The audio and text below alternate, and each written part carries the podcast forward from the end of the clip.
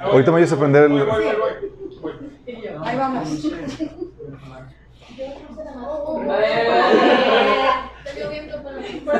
Tome para la mitad.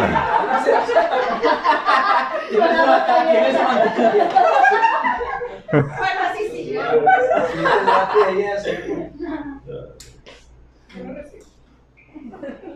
Ahí vamos. Uno, tres, dos.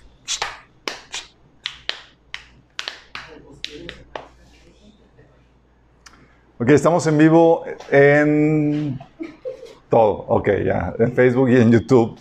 Estamos en el canal de Minas Dominical en YouTube y también en el canal de eh, Minas Church de Facebook para que nos ayuden a compartir el mensaje. A todos los que comparten el mensaje, les damos muchas gracias. Um, vamos a ver hoy la sesión 7 de la serie Sabiduría Culta de Dios.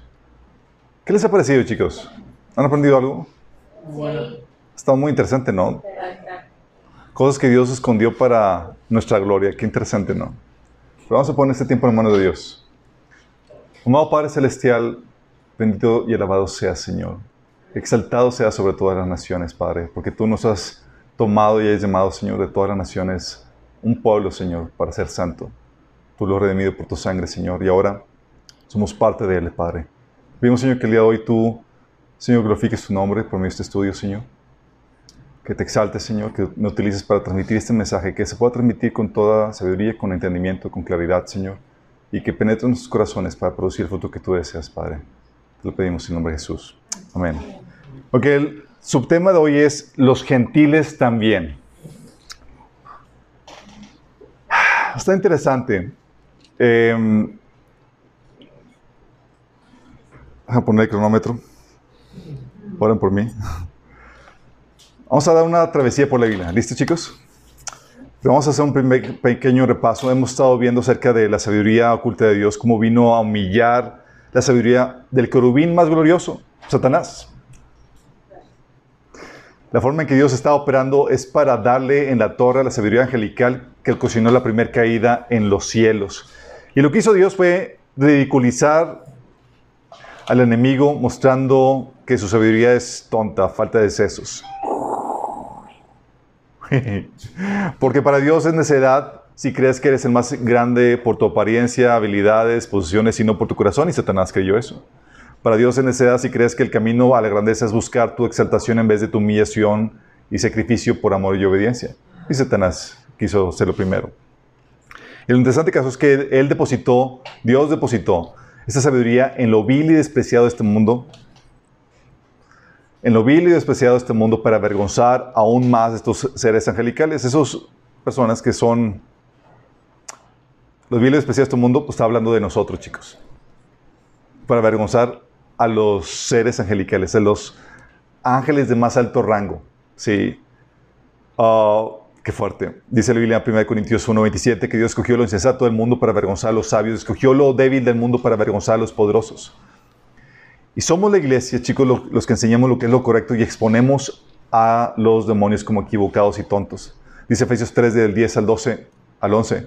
El fin de todo esto es que la sabiduría de Dios en toda su diversidad se dé a conocer por medio de la iglesia. ¿A quienes? A los poderes y autoridades en las regiones celestes conforme su eterno propósito realizado en Cristo Jesús, nuestro Señor. Y Dios, lo que vimos la vez pasada, chicos, no solo reveló el secreto de la, eh, de la esencia sobre la apariencia, sino también reveló su atributo de la omnisciencia, su conocimiento del futuro a nosotros. Se vino a revelar esto, no, se vino a revelar esto, sino hasta la era del hombre, chicos. Como dice Pablo en 1 Corintios 2, del 7 al 8. Más bien exponemos el misterio de la sabiduría de Dios, una sabiduría que ha estado escondida y que Dios ha destinado para nuestra gloria desde la eternidad. Ninguno de los gobernantes de este mundo lo entendió, porque de haberla entendido, no habrían crucificado al Señor de gloria. Si hubiera entendido eso, chicos, ¿qué hubiera pasado?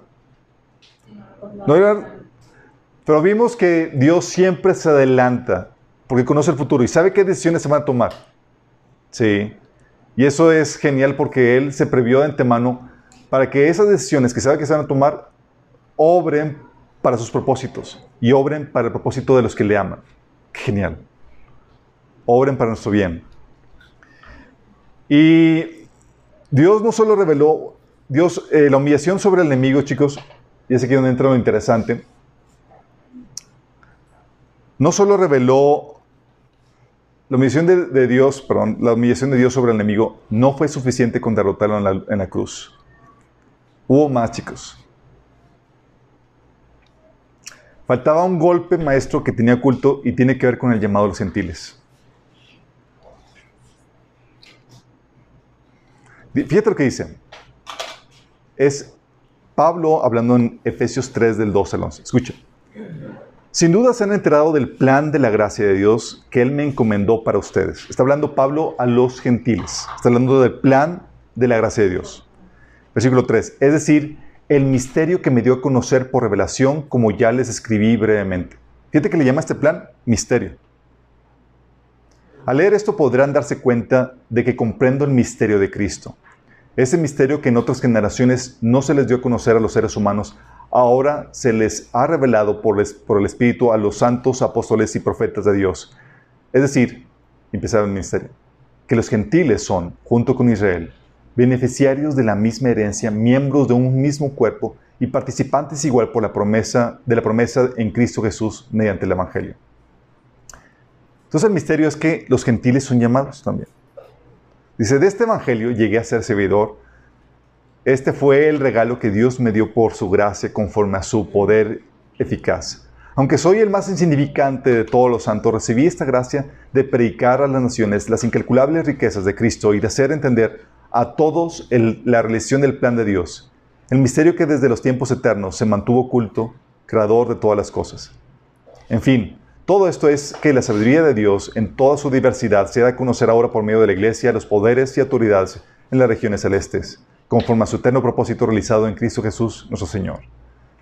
Fíjate bien en esto, que este pasaje, nota cómo el plan de Dios era un misterio porque se mantuvo oculto desde los tiempos eternos y no se había dado a conocer a los santos. Era un secreto, chicos. Sí.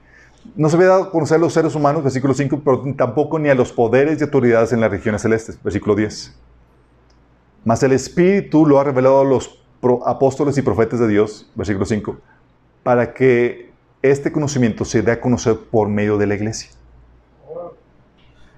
Nota cuál era el plan de Dios, el misterio de Cristo. Era que los gentiles iban a ser, junto con Israel, beneficiarios de la misma herencia, miembros de un mismo cuerpo y participantes igualmente de la promesa en Cristo Jesús mediante el Evangelio. Qué tremendo misterio, ¿no?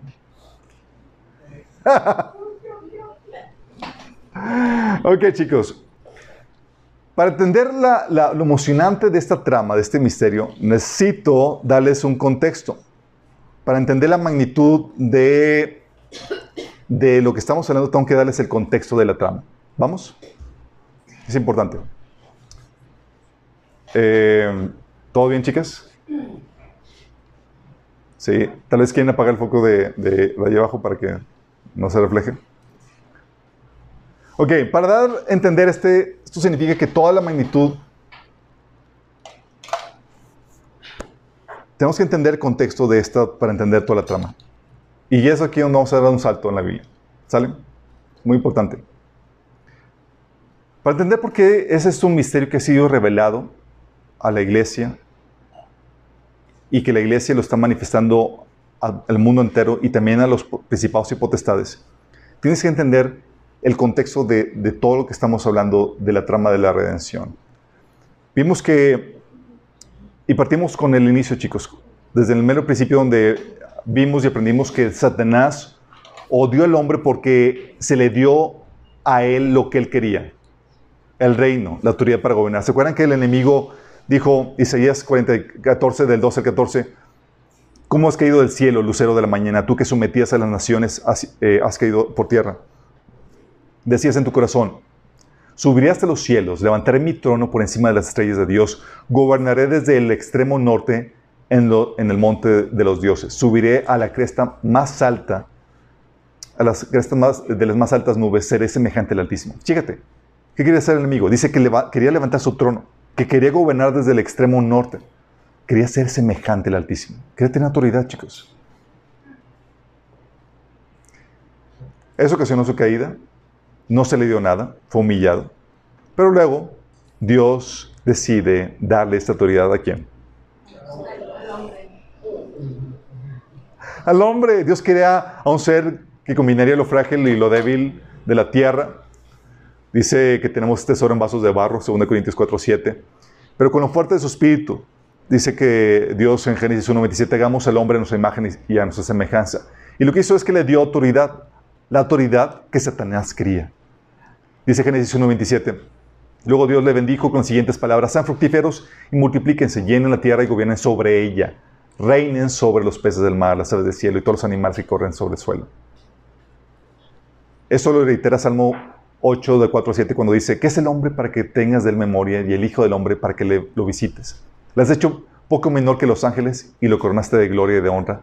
Lo hiciste señorear sobre las obras de tus manos. Todo lo pusiste debajo de sus pies.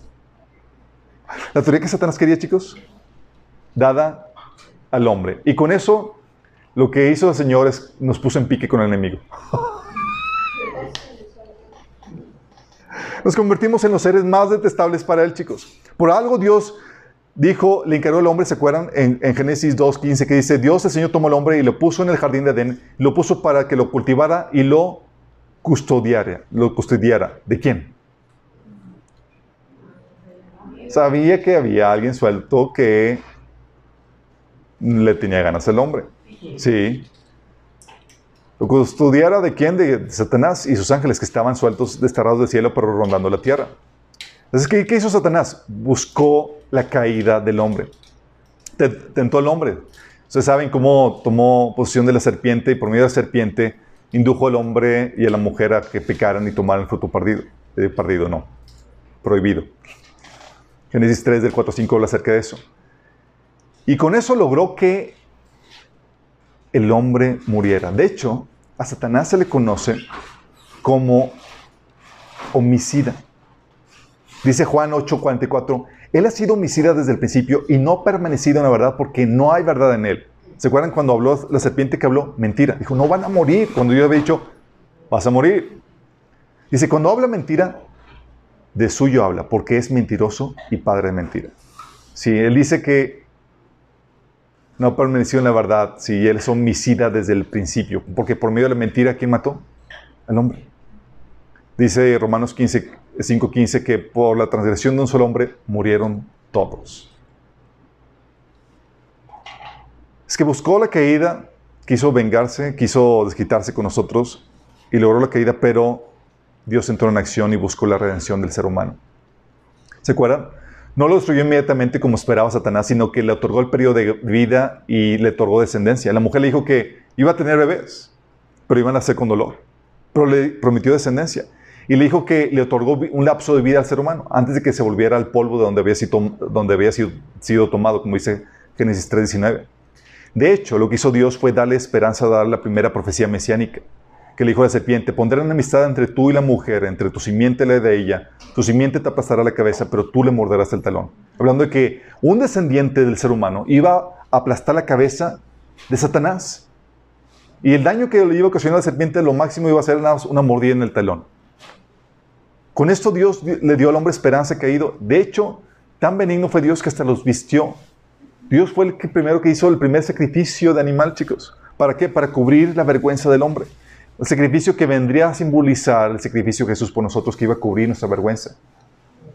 El hombre sería redimido y lejos de destruir al hombre, este sería quien destruiría al querubín que ocasionó su caída. Para ello tendría que aguardar la llegada del Salvador, que sería uno de sus propios descendientes. ¿Te imaginas cada vez que nacía un niño era, ¿será este? Qué heavy. Pero Satanás trabajaría arduamente para frustrar los planes de Dios, como si eso fuera posible. Consiguió pervertir la simiente y los corazones de la humanidad. ¿Se acuerdan Génesis 6.4 que dice, en, los días, en esos días durante algún tiempo después, vivían en la tierra gigantes nefilitas, pues siempre que los hijos de Dios tenían relaciones sexuales con las mujeres, ellas daban a luz hijos que luego se convertirían en los héroes y los famosos guerreros de la antigüedad. No solamente pervirtió la simiente humana, sino también el corazón, dice ahí en el versículo 15, eh, el Señor vio la magnitud de la maldad humana en la tierra y que todo lo que la gente pensaba o imaginaba era siempre y totalmente malo. ¿Te imaginas el trabajo del enemigo? Pero no solamente pervertir la simiente física, sino el corazón y la mente. Lo que eso ocasionó fue el juicio, el inevitable juicio de Dios y vino el diluvio. Génesis capítulo 6, del 12 al 3 habla acerca de eso. Dios le dice a Moisés, esta humanidad está, hay demasiada perversión, voy a mandar un diluvio, pero a ti te voy a guardar. Sí. dices, wow, ok, Dios dio un reseteo, eliminó los malos y comenzó de nuevo con Noé. Pero aún después del diluvio, el enemigo consiguió pervertir los corazones del hombre para levantarse contra Dios, chicos. Sucedió con la Torre de Babel, que era un acto de rebeldía contra Dios. De hecho, Nimrod, que fue el, el, fundador de, de, Babel, así como dice Génesis 10 del 8 al 12, Cus fue padre de Nimrod, conocido como el primer gran guerrero de la tierra, que llegó a ser un valiente cazador ante el Señor. Por eso se dice como Nimrod, valiente cazador ante el Señor. Las principales ciudades de su reino fueron Babel, Erech, Aket, Calné, en la región de Sinar. Desde, esa región, Nimrod salió a Asur, donde construyó las ciudades de Nínive, Rahob y Calá, y Resen y la gran ciudad que está entre Nínive y Calá. O sea, Babel, chicos, era obra de Nimrod. Nimrod significa el rebelión. Sí. Y lo que quería hacer Nimrod con la torre de Babel era hacerse un nombre, era desplazar a Dios para empezar a rendir culto a algo que no era Dios. Dice Génesis 11:4, Vamos, edifiquemos una ciudad y una torre cuya cúspide llegue al cielo. ¿Te acuerdas cuando el enemigo quiere levantar su trono? Sí, era básicamente hacer lo mismo por inspirado por Satanás. Dice que una torre que llegue, eh, cuya cúspide llegue al cielo, llegamos un nombre, por si fuéramos esparcidos sobre la faz de la tierra. Este fue el primer acto de rebeldía, chicos. Ellos, esa humanidad, ya Satanás la había trabajado, tanto que habían decidido rebelarse de Dios y hacerse un hombre diferente al de Dios para rendir culto. Romanos 1 del 21 al 23 habla acerca de eso. Dice que a pesar de haber conocido a Dios, no lo glorificaron como Dios ni le dieron gracias, sino que se extraviaron en sus inútiles razonamientos y se les oscureció su insensato corazón. Aunque afirmaban ser sabios, se volvieron necios y cambiaron la, la gloria de Dios inmortal por imágenes que eran réplicas del hombre mortal, de las aves, de los cuadrúpedos, de los reptiles. Ahí, chicos, fue donde, por el rechazo del hombre hacia Dios, sucedió algo en el ambiente espiritual. ¿Qué se imagina?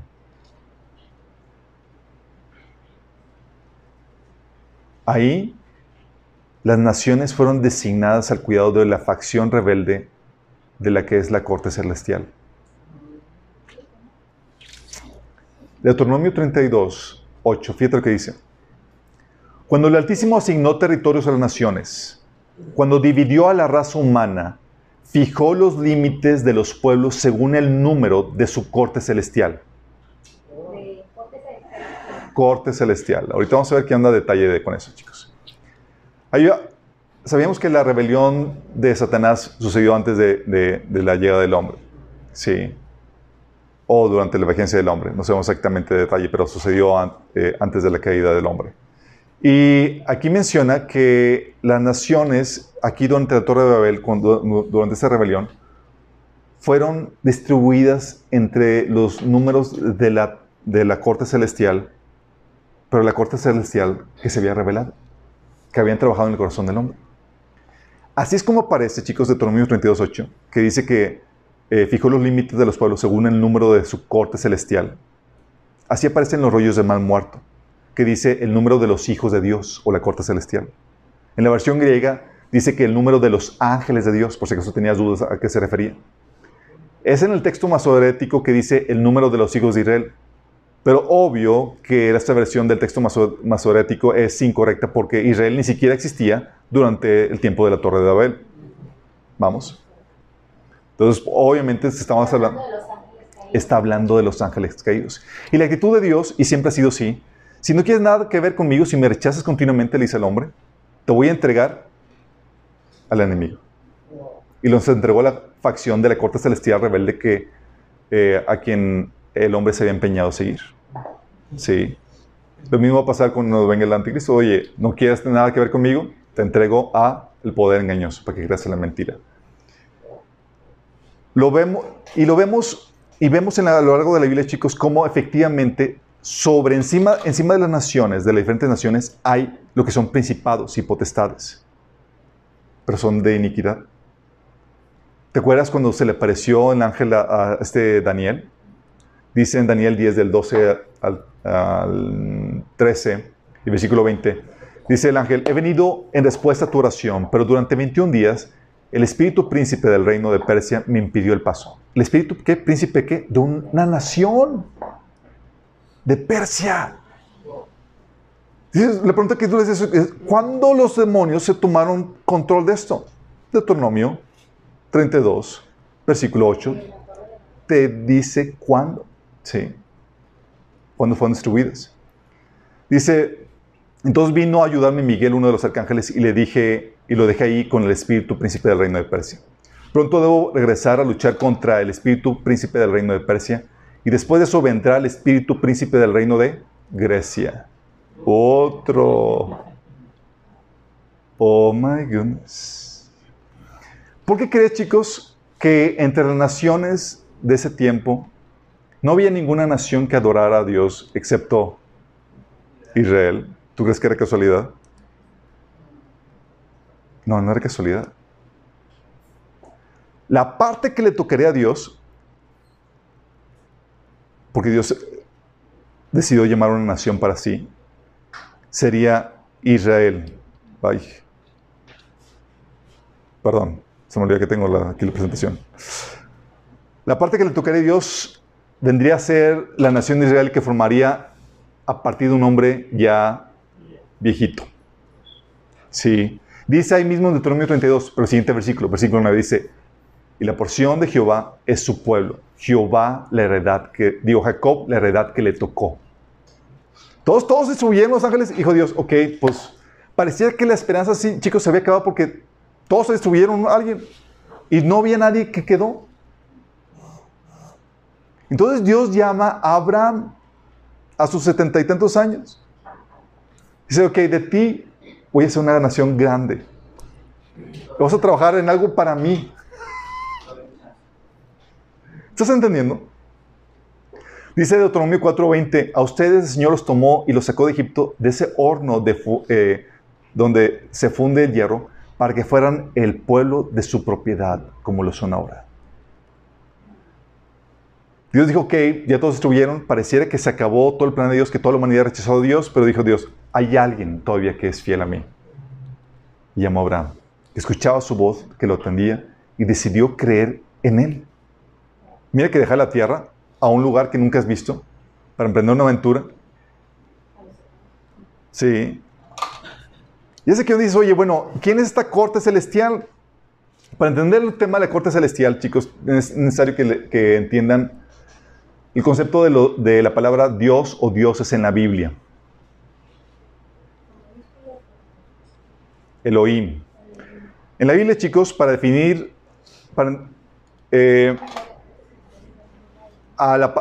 concepto de Dios en la Biblia se maneja de varias formas, pero una de ellas es la palabra Elohim. Elohim es una palabra que no es única para Dios, sino, pa- sino para una gama de seres que habitan en el mundo espiritual, chicos. Es un término que indica que perteneces al... que una persona que es Elohim, o alguien que es Elohim, chicos, es a un ser que pertenece al mundo espiritual. Se usa para referirse a Dios. Más de dos mil veces se, se refiere a Dios, Jehová, Yahvé, ¿sí? Pero también se utiliza para referirse a dioses extranjeros, chicos. Se utiliza para referirse a los ángeles. Se utiliza para referirse al concilio celestial. Se utiliza para referirse a los demonios. Y se utiliza también para referirse al espíritu de los muertos. ¿Te acuerdas cuando la adivina mandó llamar a, a- este a Samuel? Y que se apareció Samuel y le dije, ¿a quién ves? Veo a, a- los Elohim. Sí. Elohim, chicos, es la palabra que se utiliza para referirse a los seres espirituales. Sí, traducido como Dios, dioses, ángeles, demonios o espíritus. Ajá, pero de, de ambos lados. A ambos lados. O sea, a dioses también. Exactamente. A- ajá. El contexto te avisa. Vamos a ver, ahorita vamos a ver qué onda con eso, chicos. Ahí van a ver las referencias. ¿sale? Qué heavy. Estamos poniendo a pensar, chicos, ¿sale? La pregunta típica aquí es, oye, si la Biblia habla de otros dioses y los habla como reales, ¿qué no supone que solamente hay un Dios?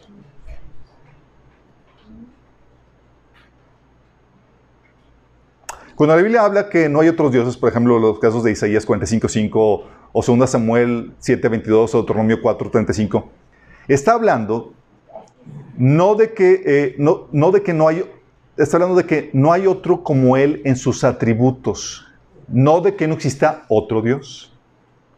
Es una expresión de incomparabilidad, tal como se usaba para otras cosas como ciudades. Por ejemplo, en Isaías 47.8, Sofonías 2, 15 habla de Babilonia como no hay ninguna como ella, no hay ninguna otra ciudad. Es como que no hay ningún, hay muy todo de ciudades, pero es un término de incomparabilidad en cuestión de atributos.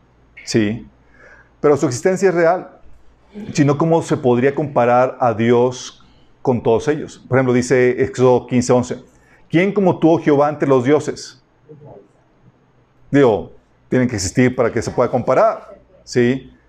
Dice Salmo 47, 47, 97, 9, porque tú eres Señor, eh, Señor Altísimo por encima de toda la tierra, tú estás muy por encima de todos los dioses. Vóyteles. Sí. Primera Reyes 8:23 dice, Señor Dios de Israel, no hay Dios como tú arriba en el cielo ni abajo en la tierra, pues tú cumples el pacto de amor con quienes te sirven y te siguen de todo corazón. Sí. De hecho, los ídolos, chicos, los ídolos que, se, que son las representaciones de dichos, de dichos dioses, es mofada en la Biblia. Deuteronomio 4, 28 y otros pasajes se mofan de los ídolos porque no oyen, no ven ni nada. Pero la existencia de los seres espirituales es real. El problema no es el ídolo en sí, pues ellos no son nada en sí mismos. El problema es el ser espiritual que está ligado a dicho ídolo, a quien la Biblia llama demonios. Pablo dice, 1 Corintios 10, del 19 al 20, ¿qué quiero decir con esta comparación? ¿Que el, sacrificio que los gentiles ofrecen a los ídolos sea algo? ¿O que el ídolo mismo sea algo? No, sino que cuando ellos ofrecen sacrificios lo hacen para los demonios, no para Dios. Y no quiero que ustedes entren en comunión con los demonios. Y eso lo vimos en el taller de liberación, ¿se acuerdan? Decimos, oye, la estatua en sí no tiene nada. Entonces es un objeto de contacto que atrae demonios. El problema son los demonios que, que, que atraen. Sí, que están ligados a eso, que da base legal o derecho legal. ¿Vamos? Pero, y es aquí interesante, chicos, que aunque la Biblia habla acerca de otros dioses, no enseña el politeísmo, en el sentido de que Yahvé, Jehová, no necesita ningún ídolo que lo represente para ser adorado. En sentido de que Dios, Jehová, es el único todopoderoso, omnisciente, omnipresente y autoexistente. En el sentido de que Él es el único digno de adoración y es el único creador de todo. ¿Vamos? Bueno, eso aclara acerca de los otros dioses. La Biblia enseña que el gobierno de Dios en su creación se realiza por medio de la corte celestial. Esos seres angelicales, chicos. ¿Por qué crees que la Biblia, uno de sus títulos que vienen de Deuteronomio 10, 17, así como Josué 2, 11, Josué 22, 22, Salmo 51 y otros más, dice, porque Jehová vuestro Dios es Dios de dioses, Señor de señores. ¿Por qué aquí le habla de Dios de dioses, chicos? Dios de los seres angelicales, chicos. Sí. Dice Salmo 82, 1, versículo, digo, Salmo 82, versículo 1, dice, Dios preside el consejo celestial, entre los dioses dicta sentencia. ¿Dios qué? ¿Preside qué? La corte celestial dice, entre los, entre los dioses dicta sentencia. ¿Quiénes son nuestros dioses? Son los ángeles, chicos, que se les llama dioses. Dice la versión Reina Valera, ese mismo versículo, Dios está en la reunión de los dioses, en medio de los dioses juzga. O la versión Nueva Traducción Viviente. Dios preside la corte de los cielos, pronuncia juicio en medio de los seres celestiales. ¿Quién cree, chicos? Es en medio de esa corte celestial que Dios arroja una problemática y deja que ellos decidan y Dios dicta sentencia en base a lo que, las aportaciones de ellos. ¿Se acuerdan quién fue el que dictó sentencia contra Nabucodonosor cuando estaba eh, cayendo en orgullo? ¿Quién dictó sentencia contra él? Esta corte celestial, que se le conoce también como los vigilantes, o en inglés como los watchers. Dice de Daniel 4:17, la sentencia es por decreto de los vigilantes y por dicho de los santos de la resolución, para que conozcan los vivientes que el Altísimo gobierna el reino de los hombres y que a quien Él quiere lo da y constituye sobre él al más bajo de los hombres. ¿Quién dictó sentencia? Los vigilantes, los santos. Esta corte celestial. sé que para algunos están contrapiándose. La corte celestial la corte celestial, sí, o los santos está hablando de los seres angelicales, los, los son llamados hijos de Dios. Dentro de esta corte celestial, chicos, Satanás y los ángeles forman parte, que se revelaron, forman parte de esta dicha corte, chicos. Si una parte de dicha corte se unió a la rebelión de Satanás, aunque no tienen injerencia en el cielo, sí la tienen en la tierra porque el hombre les otorgó dicha autoridad sobre, sobre el ser humano en la tierra. Pero, pero a eso, son, a eso se les llama hijos de Dios. ¿Se acuerdan cuando se presentaron los hijos de Dios ante, en Job? Dice, se presentaron los hijos de Dios y entre ellos se venía quién? Satanás. Satanás. Dice Deuteronomio 32, 17, hablando de esta facción. De esta facción. Acuérdense que los ángeles caídos, los que se revelaron, se les conoce como demonios. ¿Vamos? Pero son, esos ángeles se les llaman también dioses. A esos hijos de Dios se les llaman dioses también. ¿Sale? Dice Deuteronomio 32, 17, escucha. Que dice, el pueblo de Israel sacrificaron a los demonios y no a Dios, a dioses que no habían conocido. ¿Sacrificaron a quién? A demonios. Y les identifican a estos demonios como dioses. Sí. Job 1, del 6 al 8 dice, un día vinieron a presentarse delante de Jehová los hijos de Dios, entre los cuales vino también Satanás. ¿Por qué vino a presentarse, chicos? Porque forman parte de la corte celestial, chicos. Y Jehová, dijo Jehová a Satanás, ¿de dónde vienes? Respondió Satanás a Jehová, dijo, de rodear la tierra y andar por ella. Y Jehová dijo a Satanás, ¿has considerado mi siervo Carlos? Ah. No hables de mí, Señor, no hables de mí. No, ¿no has considerado mi siervo Job, que no hay otro como él en la tierra, varón perfecto y recto, temeroso de Dios y apartado del mal? Bueno, la otra versión, chicos, dice, ese mismo versículo de Job 1.6 dice, un día los miembros de la corte celestial llegaron a presentarse delante del Señor y el acusador Satanás vino con ellos. ¿Vamos captando? Entonces dentro de la corte celestial, estos dioses o hijos de Dios, hay una facción que son la facción rebelde que se le conoce como demonios, parte de la facción de Satanás. Sí. Pero Dios dicta sentencia y reina, lo, eh, gobierna los asuntos de su, creación por medio de ellos y con la ayuda de ellos. Primera Reyes 22 del 19 al 23 te topas un caso muy interesante, una visión de un profeta. Dice, vi al Señor sentado en su trono con todo el ejército del cielo alrededor de él, a su derecha y a su izquierda. Y el Señor dijo, ¿quién seducirá acá para que ataque a Romad de Galad y vaya a morir ahí? Uno sugería una cosa, otro sugería otra. Por último, un espíritu se adelantó, se adelantó, se puso delante del Señor y dijo, yo lo seduciré. ¿Por qué medios? preguntó el Señor. Y aquel espíritu respondió, saldré y será un espíritu mentiroso en la boca de todos sus profetas. Entonces el Señor ordenó, ve y hazlo así, que tendrás éxito en seducirlo. Así que ahora el Señor ha puesto un espíritu mentiroso en la boca de todos sus profetas de su majestad. El Señor ha decretado por usted la calamidad. ¿Cómo? Una, Dios con los ángeles, seres angelicales ahí viendo qué van a hacer para que eh, Acab eh, ya muera. Y entre ellos sale un espíritu mentiroso. Así como como Job, que llega a Satanás mismo. La situación aquí, chicos, es que Dios entrega a los que rechazan a Dios. ¿A quién creen que los entrega? Al enemigo. y Acab Duro y dale, duro y dale. Ok, bueno, ya, le toca la sentencia. Y la corte, pues ya tenía libertad el enemigo de, decir, es que voy a dejar que crean un poder engañoso. Porque he rechazado que la verdad. Como dice 2 Tesalonicenses capítulo 2. Pero están, están ahí discutiendo el asunto, chicos. Sí. Y no solamente discuten ese asunto. ¿Sabes de quién también discuten en la corte celestial? discuten, discuten acerca de tu vida. Porque aunque Satanás no habita el cielo, habita esa tierra, tiene acceso, audiencia a las discusiones porque forma parte de este trono, de esta corte celestial. Porque crees que dice Apocalipsis 12:10?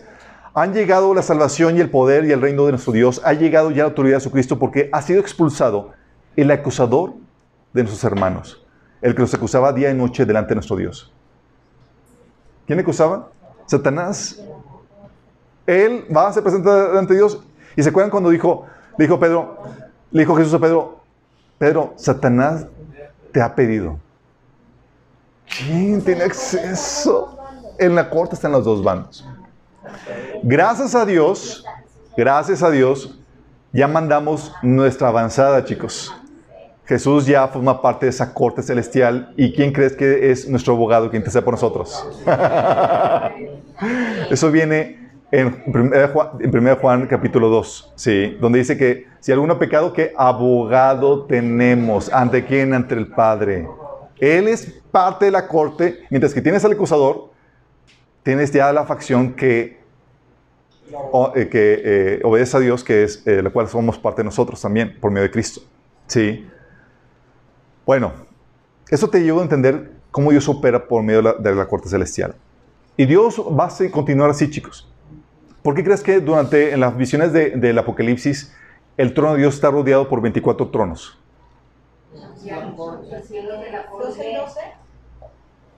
¿Por qué? Porque Dios sigue gobernando. O sea, Dios no no opera como un dictador, sino que tiene su corte con quien reina su creación, chicos. ¿Vamos? Igual Cristo. ¿Tú crees que Cristo va a gobernar solo? ok, eso te ayuda a entender la, consulta de la corte celestial. Pero dentro de la concepción bíblica israelita, chicos, las naciones paganas estaban bajo el dominio de estos dioses, de estos seres angelicales rebeldes. Y como habíamos comentado, son estos principados y potestades territoriales, príncipe de Persia, príncipe de, Grecia, el principado filisteo, etc. ¿Sí? De hecho, ¿te acuerdas una vez cuando David había sido expulsado de, la tierra y se fue a vivir a tierra de los, de los filisteos? ¿Qué es lo que dice David? 1 Samuel 26 del 17 al 19. Saúl que, que reconoció la voz de David porque estaban persiguiéndolo. David, hijo mío, si eres tú quien habla, soy yo, mi señor rey, respondió David. ¿Por qué me persigue mi señor hasta su siervo? ¿Qué le ha hecho? ¿Qué delito he cometido? Le ruego a su majestad que me escuche mis palabras. Si quien lo mueve a usted en mi contra es el Señor, una ofrenda bastará para aplacarlo. Pero si son los hombres, que el Señor lo maldiga. Hoy me expulsaron de esta tierra que es la herencia del, del Señor y me dicen, vete a servir a otros dioses. ¿Te acuerdas cuál era la heredad de Dios? Israel, chicos. Israel se convirtió en lo que sería la tierra santa donde iba a habitar el pueblo de Dios. Pero fuera de Israel, ¿era dominio de quién? De los diferentes demonios y principados que habían tomado control de las naciones, chicos. Por eso este, David decía, que lo expulsaron de la tierra, dice, me están obligando me están llevando a servir a otros dioses porque sabía que no estaban en tierra santa. Sí. Por eso, y aún, como cristianos, chicos, hoy en día en el Nuevo Testamento dice, Pablo, dice el apóstol Juan en 1 Juan 5, 19, sabemos que somos hijos de Dios y que el mundo entero está bajo el control del maligno. Su tierra, chicos, era dominio de demonios. ¿Por qué crees que, te acuerdas del caso de Naamán, que fue curado de, lepra? Se convirtió, chicos. ¿Y qué crees que se llevó a su tierra? ¿Qué se llevó? Se llevó tierra. Se llevó tierra. Dice, son de Reyes 5 del 15 al 17. Luego Naamán volvió con todos sus acompañantes y presentándose ante el hombre de Dios, le dijo, ahora reconozco que no hay Dios con todo, en todo el mundo sino en Israel. Le, le ruego a usted aceptar un regalo de su servidor. Pero Elías respondió, tan cierto como, como que vive el Señor, a quien yo sirvo, que no aceptaré nada.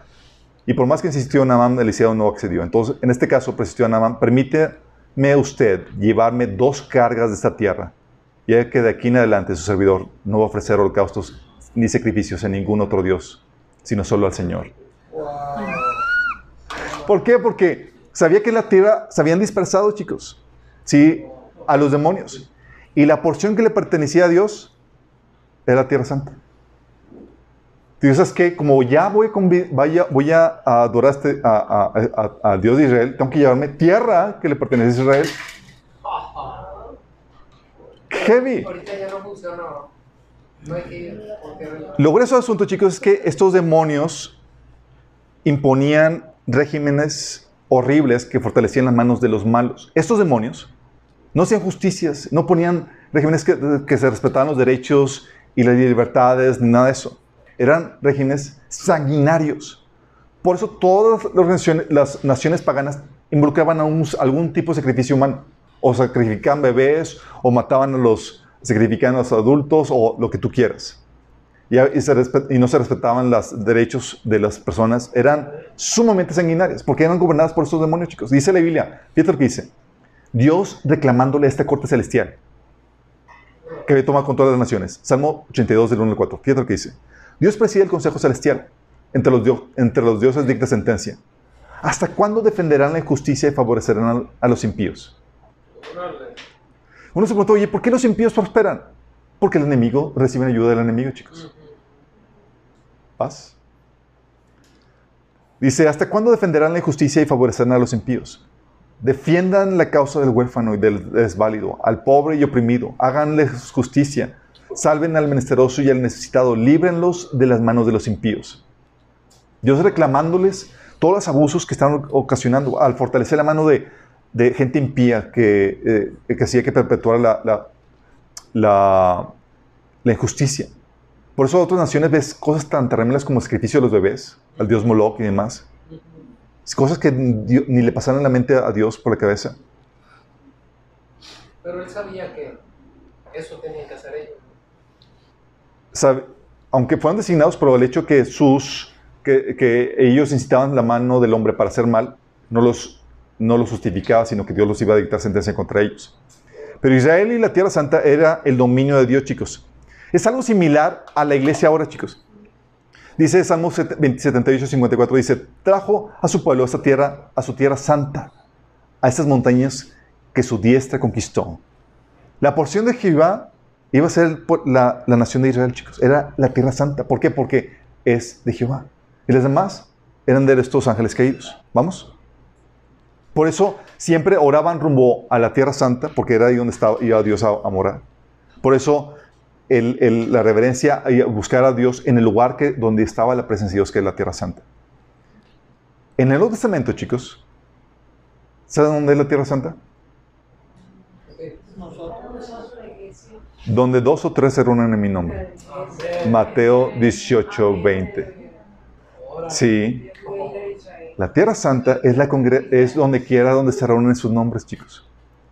Pero al igual que el Antiguo Testamento, cuando te expulsaban de la, para los israelitas, expulsarlos de la tierra santa al, exilio era exponerlos a los demonios. Wow, por eso era tan fuerte. Por era fuertísimo.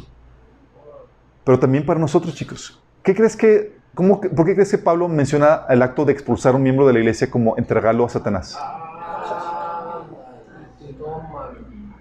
1 Corintios 5, del 4 al 5 habla acerca de eso. Ustedes deben convocar una reunión de la iglesia, yo estaré presente en el Espíritu, igual que el poder de, nuestro Señor Jesús. Entonces deben expulsar ese hombre y entregárselo a Satanás. Órale.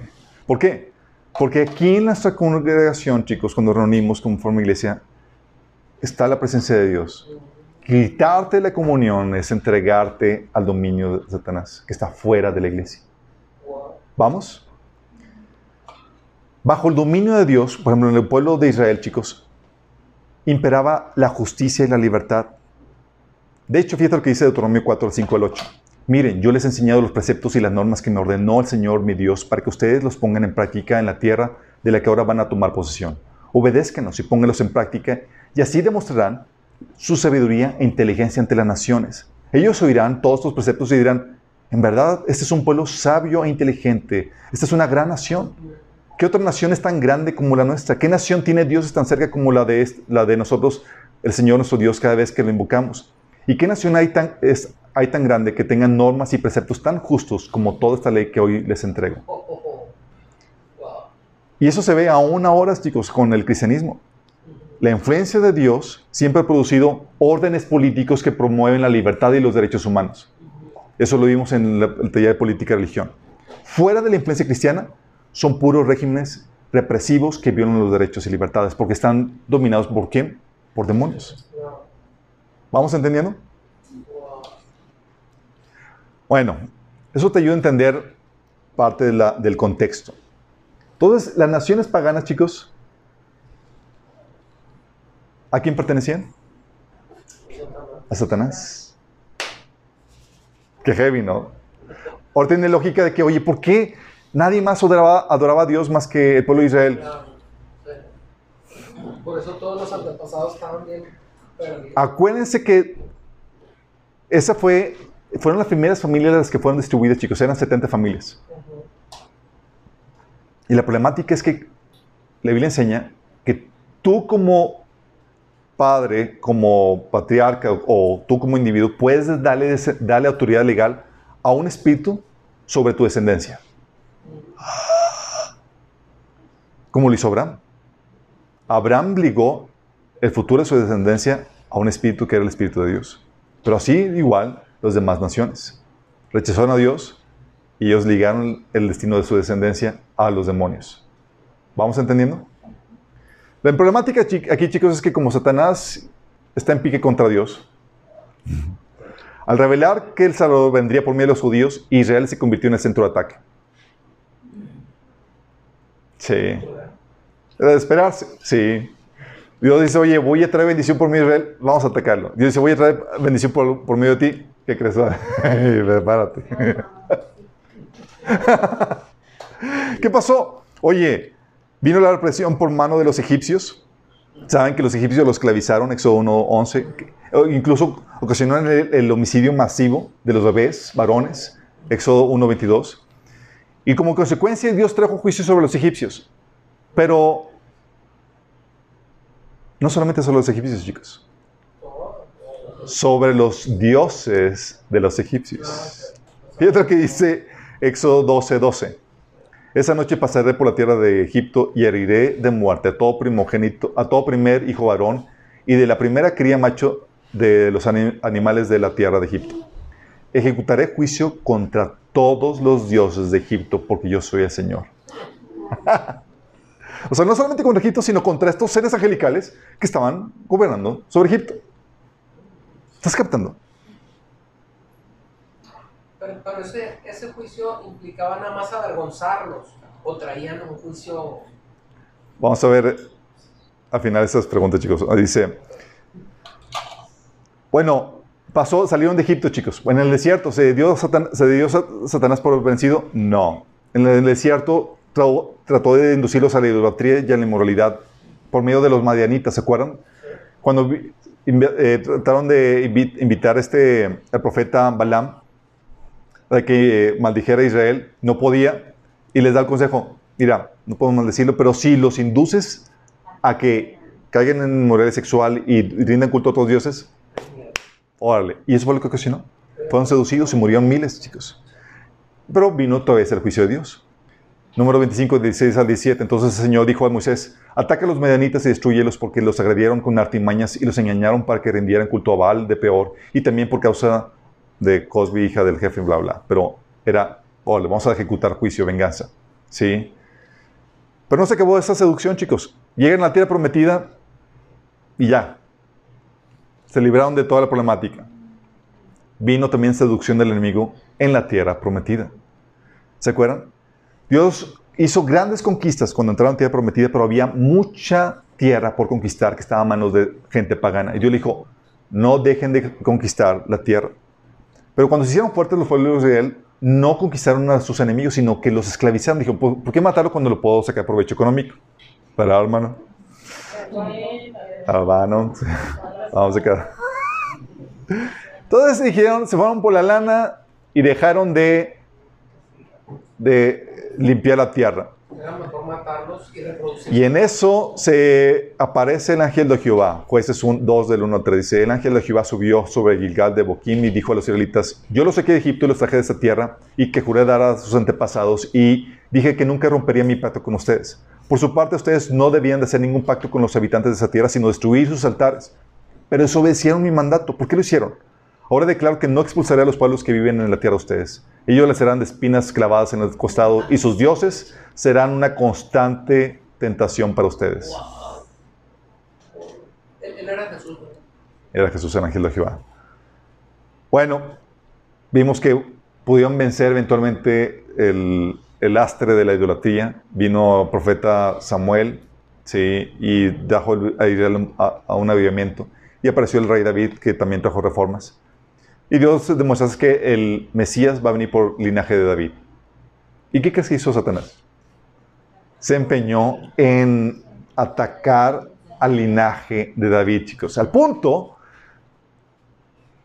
de cocinar una maldición de sangre.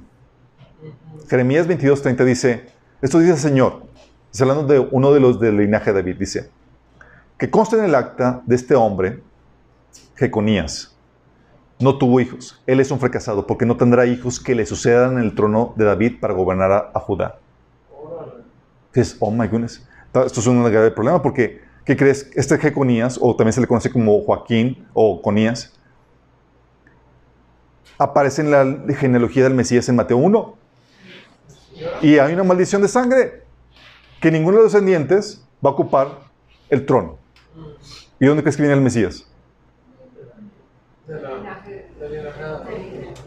Satán dijo, lo logramos. Dijo Dios, olvides un detalle, Satanás. El nacimiento virginal de Jesús. Fue hijo legal de este linaje, mas no biológico. María, el linaje de María vino por uno de los hermanos de Salomón. Sí, mas no de, mas de esta persona que fue maldecido. Fíjate la, la- la estrategia de Dios. Entonces fue hijo legal, pero no biológico. Y la maldición le pudo saltar. Qué fuerte, ¿no? Entonces, ¿te das cuenta del ataque del enemigo? Y aún logró que el tiempo, el tiempo, durante el tiempo de los gentiles, chicos, eh, después de esto, no solamente eso, sino que vino la represión del enemigo por mano de los gentiles, por la desobediencia del pueblo de Israel. Represión de los gentiles porque vino a, ser esclavo de Babilonia, de Persia, de Grecia y de Roma. ¿Quiénes gobernaban esas naciones? Naciones paganas. ¿Bajo qué dominio estaba eh, Israel? Bajo dominio de otros dioses. Y aunque Dios había logrado depurar la idolatría con la deportación de Babilonia, el pueblo de Israel dejó los ídolos, no dejó la dureza de su corazón ni el dominio de los gentiles, chicos. ¿Te acuerdas cuando Jesús reclamó al pueblo de Israel, hipócritas? Isaías tenía razón cuando profetizó, acerca de ustedes, cuando escri- escribió a este pueblo, me honra con sus labios, pero su corazón está lejos de mí. En ese contexto, chicos, aparece el Mesías. Los gentiles habían sido entregados a los demonios. Entonces, el Mesías vendría a liberar a Israel del dominio de demoníaco. ¿No? Cuando apareció Jesús, chicos, Jesús se presentó como enviado solamente a los judíos. Para los principales opositores tenía lógica porque es la única parte que le tocaba a Dios. Jesús cuando decía, Mateo 10, de 5 a 6, Jesús envió a estos 12 a- con las siguientes instrucciones, no vayan entre los gentiles ni entre ningún pueblo de los samaritanos, vayan más bien a las ovejas descarriadas del pueblo de Israel. Con ningún gentil, chicos, sino con el pueblo de Israel. ¿Te acuerdas cuando la, sirofenicia estaba clamándole a Dios que lo sanara? ¿Qué le dijo Jesús? Le dijo, dijo en, Mateo 15, 24, no fue enviado sino las ovejas perdidas del pueblo de Israel. Sorry, Mitch. Ahí logró negociar una migajita con él. Le dijo, le dijo, no, estoy enfocado al pueblo de Israel. Y los demonios se sentían aliviados de que Jehová, de que Dios estaba respetando el convenio de antaño de la Torre de Babel, chicos. De que respetaba los límites territoriales. ¿Te acuerdas cuando eh, Jesús liberó a la le- a legión. Ajá. Estaba el, el demoniado gadareno y le pregunta a Jesús, ¿cómo te llamas? Y le preguntó a Jesús, me llamo Legión, respondió, porque somos muchos. Y no tomamos el nombre de cada uno de nosotros. Nos llaman. Y dice, versículo 10, y con insistencia le suplicaba a Jesús que no los expulsaran de aquella región. Y Jesús les accedió, chicos. Jesús estaba respetando los límites territoriales de los demonios. Lo mandó a los puertos. ¿Estás comp- comprendiendo? Pero aún así los demonios lograron que, no, que los judíos no aceptaran a Jesús como su Mesías. Lucas 19, del 41 al 42 habla acerca de esto, cómo Jesús lloró sobre la ciudad. Dijo, ¿cómo quisiera que hoy supieras lo que te puede traer la paz? Pero eso ahora está oculto a tus ojos. ¿Y quién es el que trae el velo? El enemigo. Te sobrevendrán días en que tus enemigos levantarán un muro y te rodearán y te, y eh, encerrarán por todos lados. Te derivarán y a tus hijos dentro de tus murallas. No dejarán ni una piedra sobre otra porque no reconociste el tiempo que Dios vino a salvarte. Y los demonios, ¡yes! Lo logramos. Y sin embargo, a medio de esa apostasía de Israel, Dios consume la redención. Dios hizo que Cristo, que nunca pecó, fuera la ofrenda por nuestro pecado para que nosotros pudiéramos estar en relación correcta con Dios. Fue entregado según un determinado propósito y previo al conocimiento de Dios y por medio de gente malvada. Dice Hechos 2, 23, ustedes lo mataron clavándolo en la cruz. Dios utilizó eso lo que vimos la vez pasada. No se están dando cuenta que estaban siendo utilizados por Dios para ejecutar sus planes. Consume la redención y Jesús envía a predicar las buenas nuevas solo a judíos.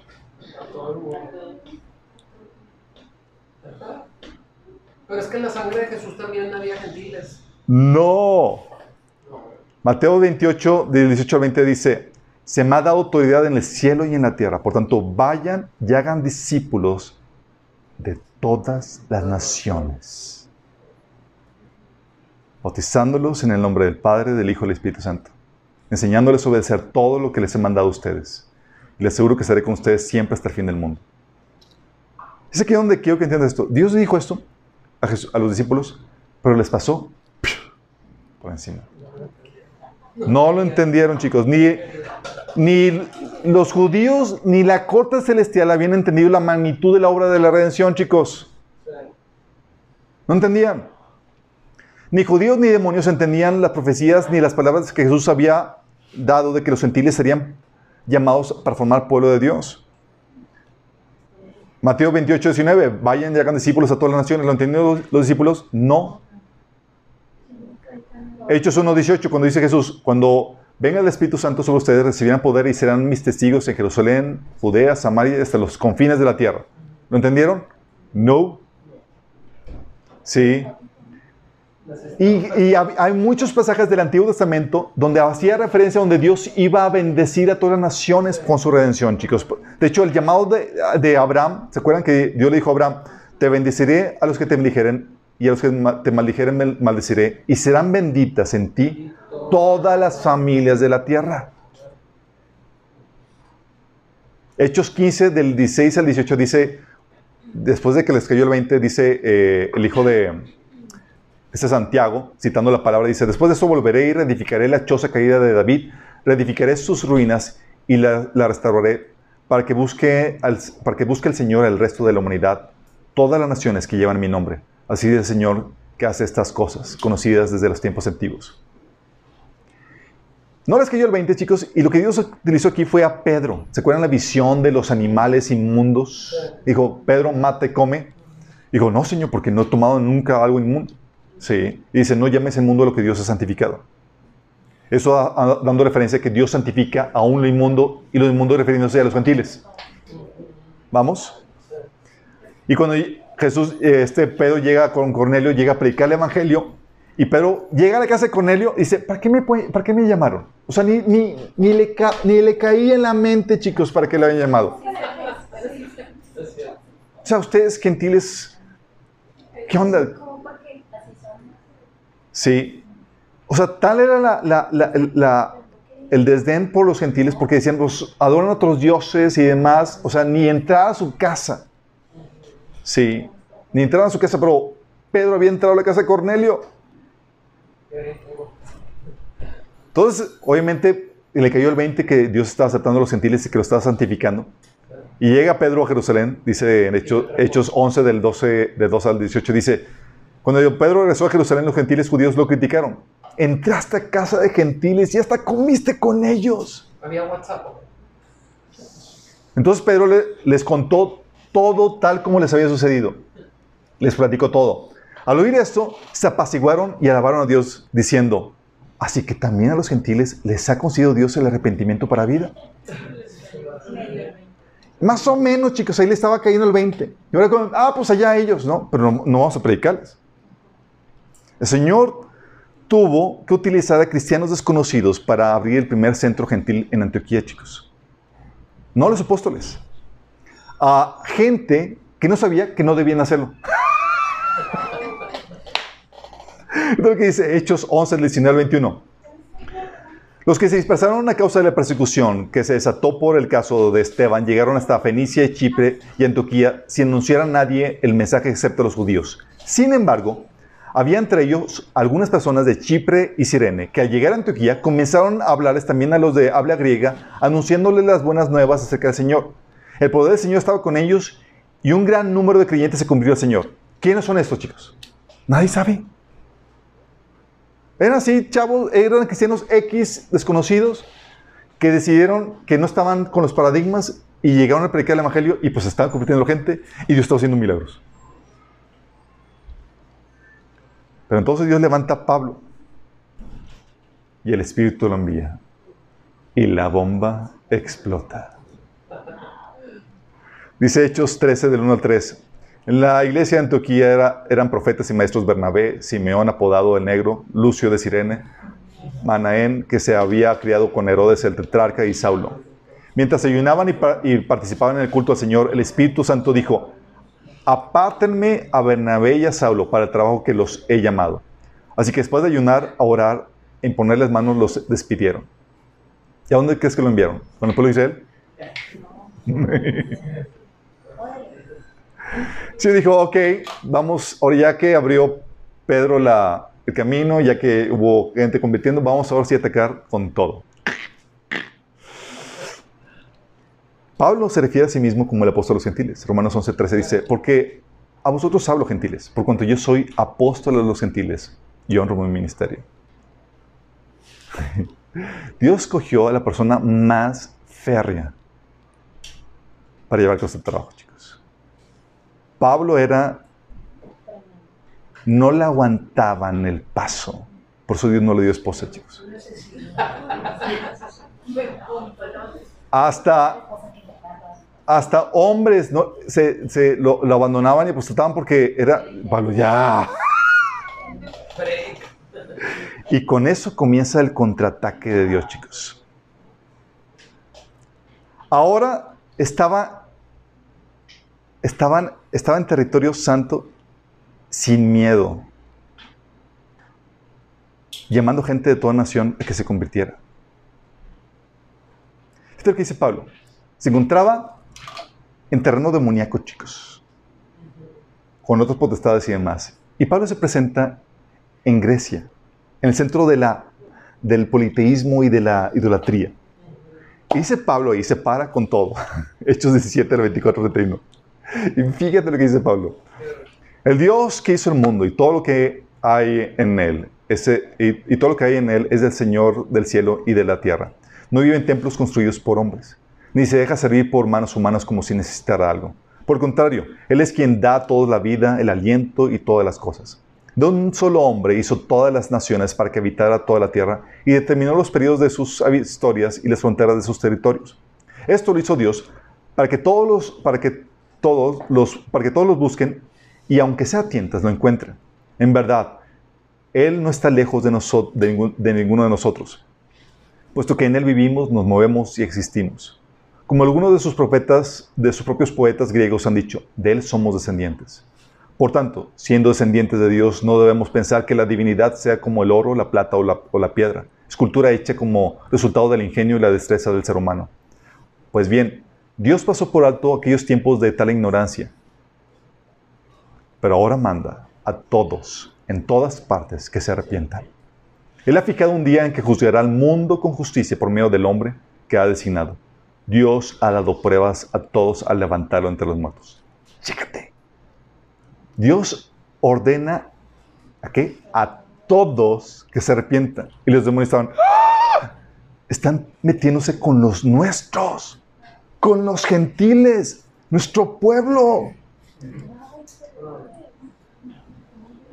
¿Vas captando?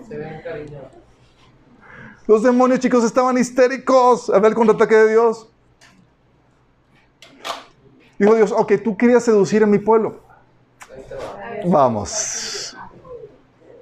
Y fíjate, la, la- Éfeso era un centro de idolatría muy intenso donde había demasiada brujería y demás, chicos. Hechos 19, veamos al 20, escuchen. Dios hacía milagros extraordinarios por medio de Pablo, a tal grado que los enfermos les llevaban pañuelos y delantales que había tocado el cuerpo de Pablo y quedaban sanos de sus enfermedades y los espíritus malignos salían de ellos. Nadie lo liberaba, chicos. Llevaban el trapito de Pablo. Y los demonios ¡ah! salían histéricos. Viendo el poder de la... Algunos judíos que andaban expulsando espíritus malignos intentaron invocar sobre los endemoniados el nombre del Señor Jesús. Decía, pues le funciona a Pablo, pues nosotros también. Nos ha convertido. Vamos- queremos usar el poder de Dios sin, sin convertirnos. Decían, en el nombre de Jesús, a quien Pablo predica, les ordeno que salgan. Esto lo hacían siete hijos de un tal Ezeba, que era uno de los jefes de los sacerdotes judíos. Un día el espíritu maligno le explicó, conozco a Jesús y sé quién es Pablo, pero ustedes quiénes son. Y abalanzándose con- sobre ellos, el hombre que tenía el espíritu maligno los dominó a todos. Los maltrató con tanta violencia que huyeron de la casa desnudos y heridos. Cuando se enteraron los judíos y los griegos que vivían en Éfeso, el temor se apoderó de todos ellos y el nombre del Señor Jesús era glorificado. Muchos de los que habían creído llegaban ahora y confesaban públicamente sus prácticas malvadas. Un buen número de- los que practicaban la hechicería juntaron sus libros en un montón y quemaron delante de todos. Cuando calcularon el precio que había de aquellos libros, resu- resultó un total de, 100, de 50 mil monedas de plata. Así la palabra Señor crecía y se difundía con poder arrollador. ¿Te imaginas la historia de los demonios? O sea, nosotros queríamos, los demonios decían, queríamos pueblo de Israel y ganarlo para, para, para destruirlo y demás para el enemigo. Y ahora Dios estaba en campamento del enemigo, ganando a la gente que pertenecía al enemigo, redimiéndolos. A tal punto que se nota la preocupación de, este, de uno de los artesanos que hacían, eh, ídolos. Fíjate a qué punto estaba arrollando el poder de Dios. Hechos 19, del 25 al 17 dice, Caballeros, ustedes saben que nuestra riqueza proviene de este negocio. Hacían figuras de idolatría, chicos. Pero como han visto y oído, este tal Pablo ha convencido a mucha gente al decirles que los dioses hechos a manos no son realmente dioses. Y no solamente lo ha hecho en Efeso, sino por toda la provincia. Por supuesto que no solo hablo de la pérdida del, respe- de- respeto público para nuestro negocio, también me preocupa que el templo de la gran diosa Artemisa pierda su influencia y que Artemisa, esa magnífica diosa adorada en toda la provincia de Asia y en todo el mundo, se le despoje de su gran prestigio. Es decir, Dios estaba robándole el mandado a todos los demonios, chicos, al punto que estaban preocupados de que nos van a dejar sin nada.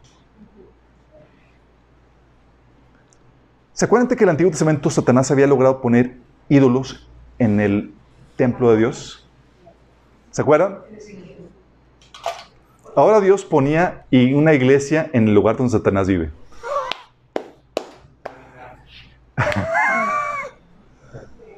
ok. ¿Te acuerdas, Satanás, aquel episodio donde se te ocurrió poner ídolos en... Ok. Y dice Apocalipsis 2 del 2 al 13. Fíjate lo que dice Jesús. Escribe al ángel de la iglesia de Pérgamo. Esto dice el que tiene la aguda espada de dos filos. Sé dónde vives. Ahí donde Satanás tiene su trono. ¿Dónde estaba la iglesia? Donde Satanás tiene su trono. Sin embargo, sé que sigues fiel a mi nombre. No renegaste tu fe en mí ni siquiera en los días en que Antipas, mi testigo fiel, sufrió la muerte en esa ciudad donde vive Satanás. Increíble eso. Dice, ok, hoy vive Satanás, voy a abrir una sucursal de mi presencia, de mi reino, ahí donde estás.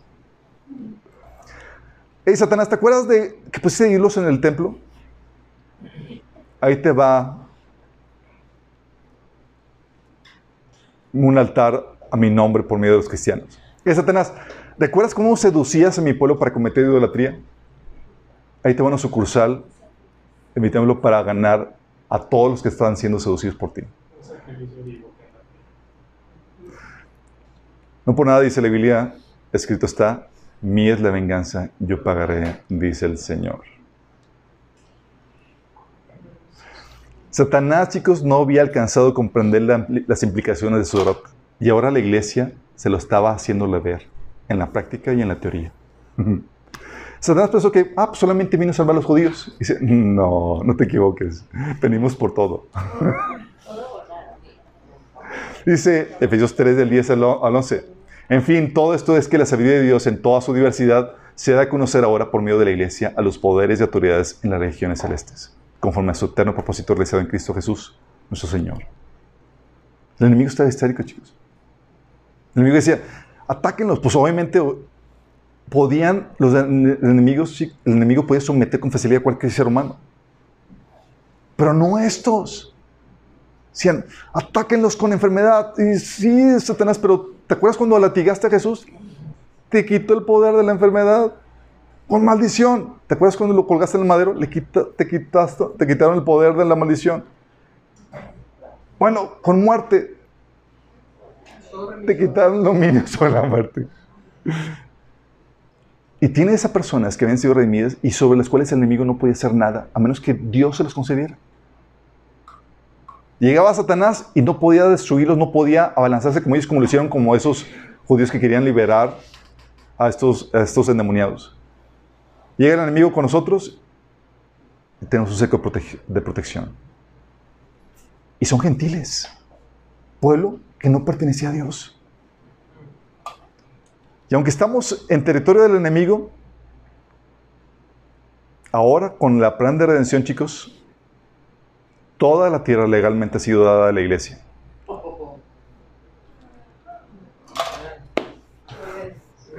Salmo 2, del 7 al 9 dice, el rey proclama este decreto del Señor.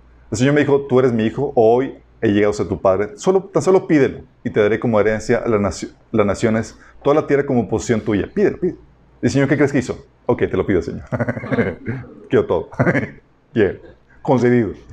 Dice, las quebrarás con vara de hierro y las harás pedazos como si fueran olla de barro. ¿Y esto crees que solamente es para el Mesías? Recuerda que Cristo no es uno, sino es un cuerpo. ¿Por qué crees que Jesús dijo esta misma palabra a la iglesia? Al que salga vencedor y cumpla mi voluntad hasta el fin, le daré autoridad sobre las naciones. Así como yo le he recibido mi Padre, Él gobernará con puño de hierro y les hará pedazos como vasijas de barro. Sí, porque si somos hijos, somos herederos, herederos de Dios y coherederos con Cristo. Romanos 8, 17. Y en el tiempo de la segunda venida, ejerceremos por completo esta autoridad que nos ha sido otorgada.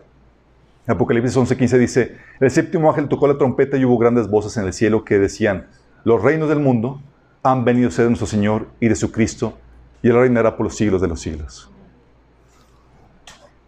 ¿Y ahora qué pasa? Ahora la obra de Jesús por la obra de Jesús tenemos autoridad sobre el enemigo. ¿Por qué crees que el Señor decía, miren, les he dado autoridad sobre los poderes del enemigo? Pueden caminar entre serpientes escorpiones y aplastarlos y nada les hará daño. Ahora Dios envía, nos envía como corderos en medio de lobos, pero con tremendo poder para estirar al enemigo, chicos. Sí. Y dices, oye, pero hay presencia demoníaca en todo lo demás. La perturbación del enemigo es fácilmente disipada por la presencia de Dios que traemos con nuestra presencia y con nuestra congregación como iglesia. ¿No saben, dice Pablo, que ustedes son el templo de Dios y que el Espíritu de Dios habita en ustedes? Está hablando de la iglesia. Entonces, oye, Señor, pero el mundo está, es del enemigo. No, pero donde quiera que haya una iglesia, ahí está mi presencia. Porque donde dos o tres se reúnen en mi nombre, ahí se vuelve tierra santa, chicos. Dios, por medio de la obra de Jesús, santifica personas y lugares para levantar el nombre de Dios en el campamento del enemigo. Antes los gentiles eran de Satanás. Ahora el Señor dice, no, también de ellos he llamado gente para que sean mi pueblo.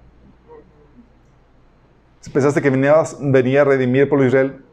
Mm, mm. Vine por todo.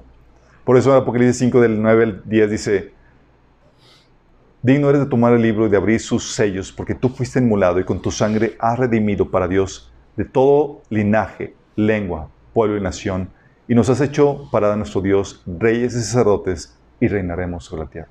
Dios redimió qué? De toda lengua, tribu y nación.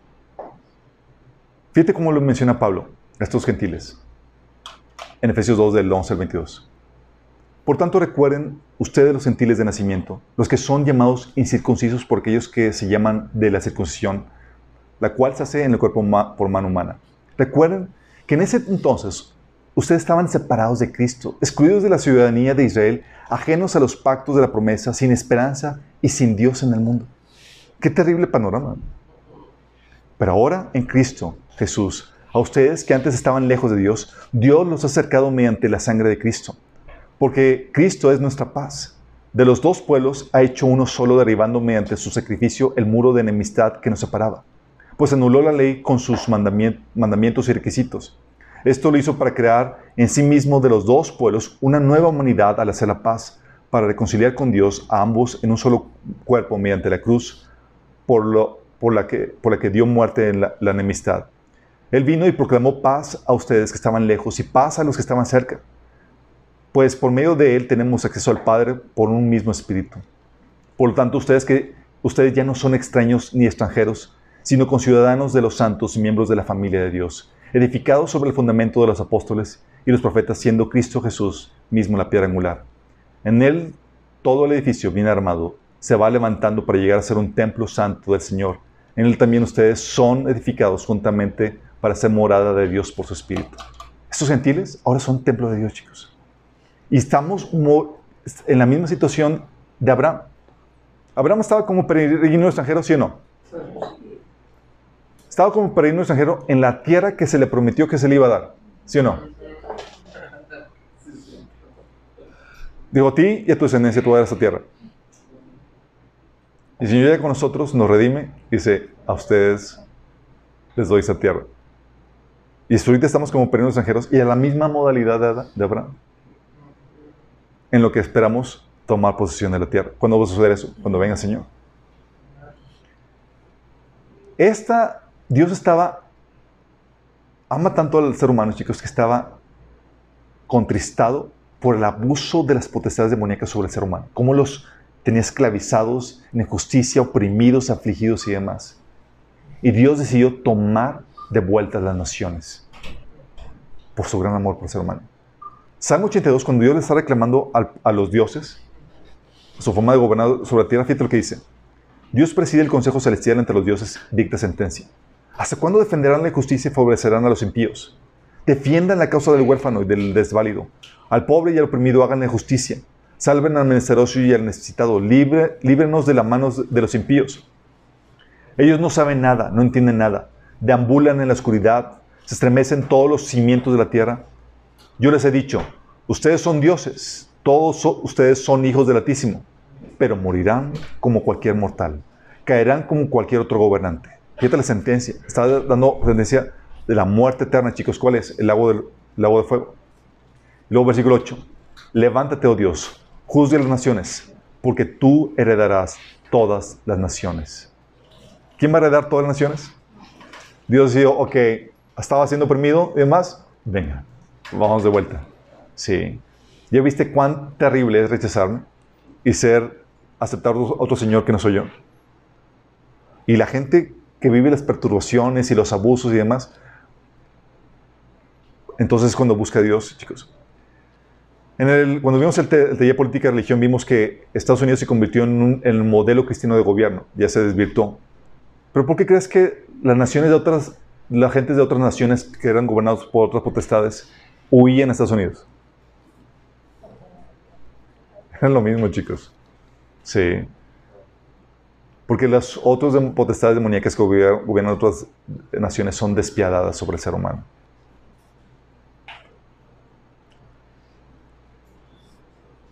¿Y qué hace Dios, chicos, con nosotros? Nosotros convertimos ciudades, naciones y contrarrestamos las tinieblas. El mundo era, solamente el pueblo Israel era ter- territorio de Dios. Sucede la redención y dices, cambiamos las reglas de juego. Ahora todo el mundo es territorio de Dios. Y llegó a tal punto que se animó a conquistar el imperio romano, chicos, que prácticamente todo el imperio romano se hizo cristiano. Decía eh, Tertuliano, nosotros somos de ayer, sin embargo, llenamos vuestras ciudades, islas, fuertes, pueblos, consejos, así como los campos, tribus, de curias, de palacio, el senado, el foro, solamente os hemos dejado vuestros templos. Es decir, vino con poder arrollador. ¿Por qué crees que la obra de Dios sigue prosperando en China, como está prosperando, chicos? O en Irán. Lo grueso del asunto, chicos, es que eran estos gentiles, propiedad del enemigo, ahora tomados para ser propiedad de Dios. Pero no se basta ahí, no basta con eso la humillación del enemigo. Los esclavos de Satanás ahora se convierten en sus jueces. ¿Sabes qué pasa cuando llegamos a llegar al cielo? Cuando lleguemos al cielo, dice la Biblia que vamos a ser llevados al cielo. ¿Estás consciente de eso? ¿No? Dice aquí este pasaje, primero Tesalonicenses que vamos a ser llevados con el Señor. Y también Apocalipsis 12, del 1 al 5, habla acerca de- del, del hijo que nace a esta mujer, que es Cristo, que es el cuerpo, el cuerpo de Cristo, chicos. Dice, ella dio a luz un hijo varón que gobernará todas las naciones con puño de hierro. Pero su hijo fue arrebatado y llevado a Dios, hasta Dios que está en su trono. ¿Sí? Dice que ahí en ese pasaje de Apocalipsis 2 que el dragón está a punto de devorar. Sabemos que Jesús no está en el punto para ser devorado, chicos. Él no está huyendo a nadie. Tú y yo, que todos no tenemos cuerpos glorificados, sí. y la Biblia dice, nos dice Apocalipsis, digo, en Corintios capítulo 12, que Cristo no es uno, sino su- el cuerpo. Este varón que va a gobernar es Cristo con la iglesia. Llegamos a la iglesia y ¿qué crees que sucede, chicos? Llegamos, perdón, al cielo, ¿qué crees que sucede? Será un relevo, chi- chicos, una sustitución en la corte celestial.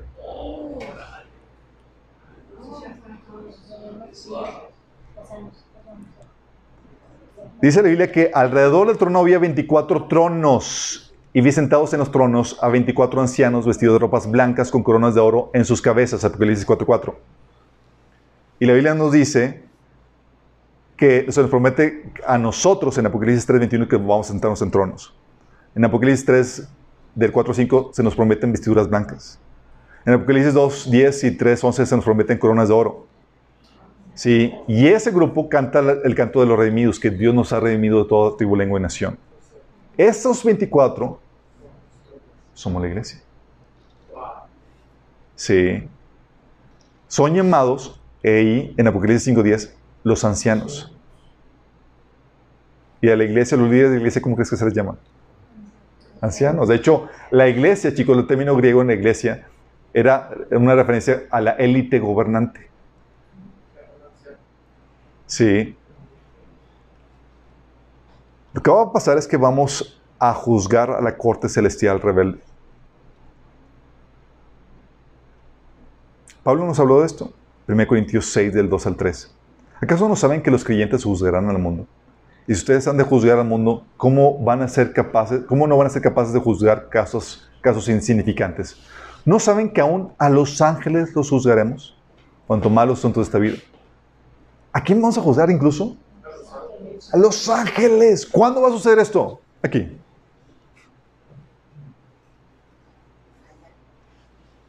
La humillación de Satanás va más allá de su derrota en la cruz, chicos. Va más allá de que pierda territorio. No solamente es humillado en la tierra, sino es humillado en el cielo. Los que eran sus esclavos, los que eran su propiedad, ahora se convierten en sus jueces. Se cumplirá lo que a lo que nos hace alegoría, alegoría este referencia de Isaías 14, del 16 al 19, algo similar. Dice, los que te ven, viendo Satanás, te clavan la mirada y reflexionan en cuanto a tu destino. Imagínate todos los santos viendo al enemigo. Este es el que sacudió la tierra y hacía temblar los reinos. el que dejaba al mundo hecho en un desierto, al que arrasaba sus ciudades y nunca dejaba libre a sus presos.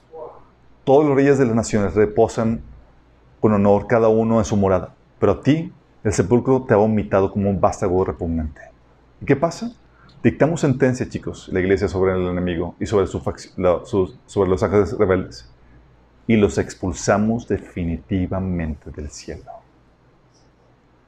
Apocalipsis 12, del 10 al 12, dice, Entonces oí una gran voz en el cielo que decía, Ahora ha venido la salvación, el poder y el reino de nuestro Dios y la autoridad de su Cristo, porque ha sido lanzado fuera el acusador de, nuestros hermanos, el que los acusaba delante de nuestro Dios día y noche.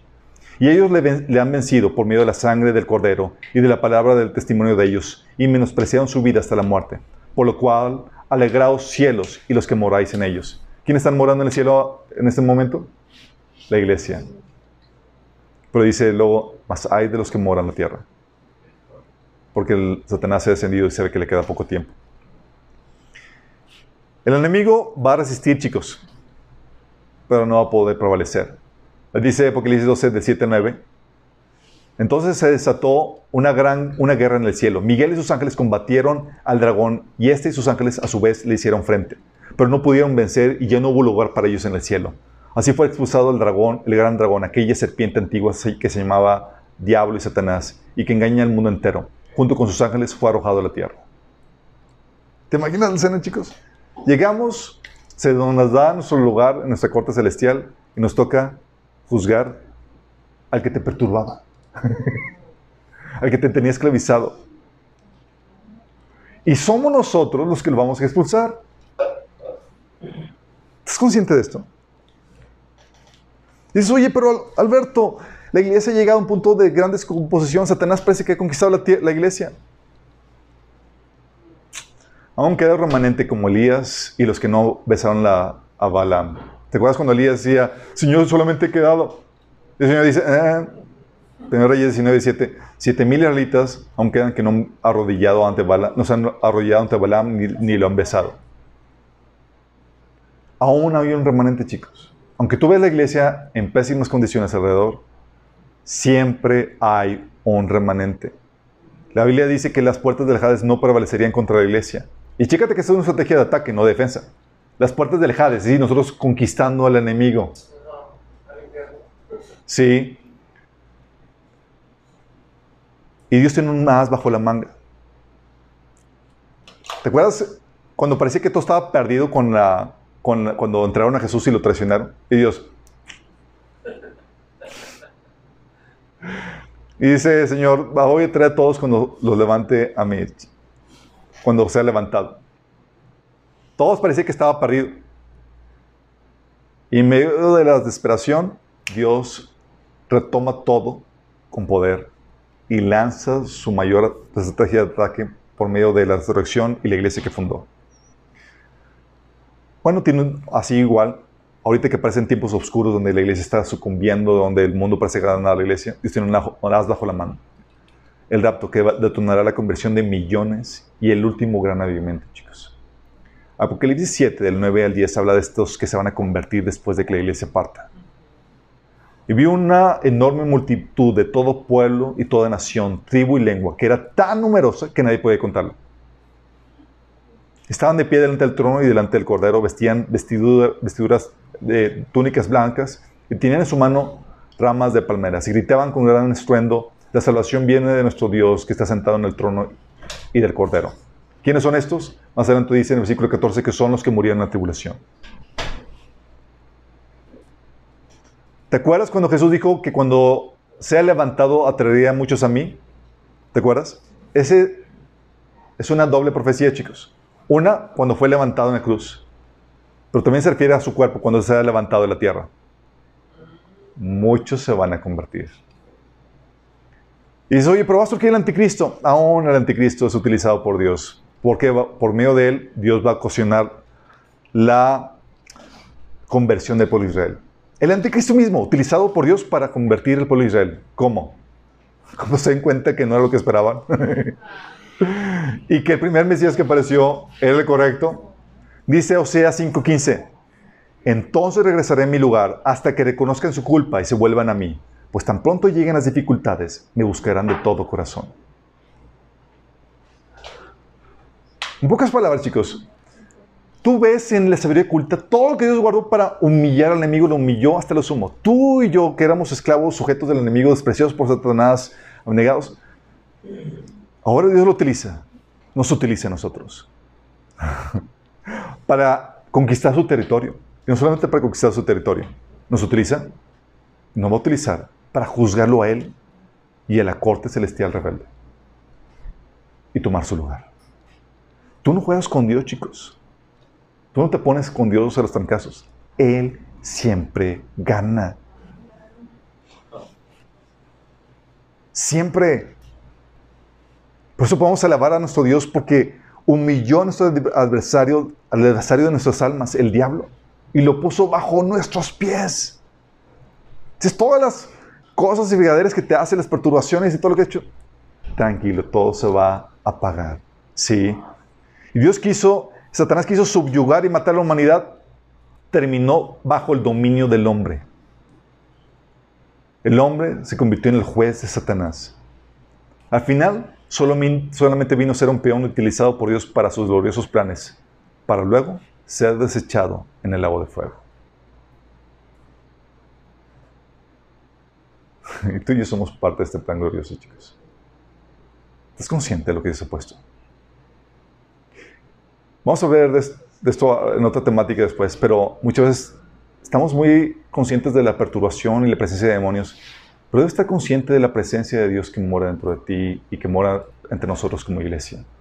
Porque nosotros somos enviados como embajada de Dios en el campamento del enemigo para conquistar el territorio que era Satanás. Y Dios no estaba paniqueado de que había una iglesia eh, ahí donde Satanás mora, chicos. Dios lo estaba usando para presumir al enemigo. Dice, aquí te tengo uno. Sí. Y te va a hacer la vida de cuadritos. Tú tienes que tener temor por las familias o lugares donde llegas y que hay demonios y demás. Ellos están para tener temor de ti como representante de Dios. Obviamente necesitas sabiduría para saber cómo lidiar la guerra espiritual. Pero un hijo de Dios y la iglesia de Cristo, la verdadera hija, la iglesia de Cristo, siempre causa, ocasiona el temor del enemigo. Tiembla, porque sabe todo lo que ha ocasionado. Esta es la herencia de los santos, chicos. Y esta es la sabiduría que Dios preparó para nosotros, para nuestra gloria. No las gracias a Dios. Vamos a terminar con una oración. Amado Padre Celestial, damos tantas gracias, Señor porque tú nos has redimido todo pueblo, lengua y nación, Señor. Cuando estamos alejados, entregados al maligno, Señor, esclavizados por Satanás, Señor. Tú, Señor, quitaste el dominio de Satanás sobre nuestras vidas y nos llamaste de todo pueblo, de toda lengua, de toda nación, Señor. Nos has convertido en un pueblo, reyes y sacerdotes, Señor, que gobernaremos la tierra. No solamente gobernaremos la tierra, sino que también juzgaremos a los ángeles, Señor, los ángeles que se rebelaron. Señor, y juntamente contigo gobernaremos tu creación, Señor. Gracias, bendito Padre, porque la herencia que tú nos has dado en Cristo Jesús es gloriosa, Señor. De, ser alejado, de estar alejados del pueblo de Israel, Señor, de las promesas, de la tierra santa, Señor. Ahora nos has convertido tú a nosotros en tu templo, en la tierra santa, Señor. Y donde quiera que vamos, emanamos tu presencia, Señor. Incomodamos demonios, Señor. Destruimos las obras de las tinieblas. Gracias, Señor por tremendo poder y autoridad que tú nos has dado, Señor, por tu obra, Jesús, en la cruz. Amén.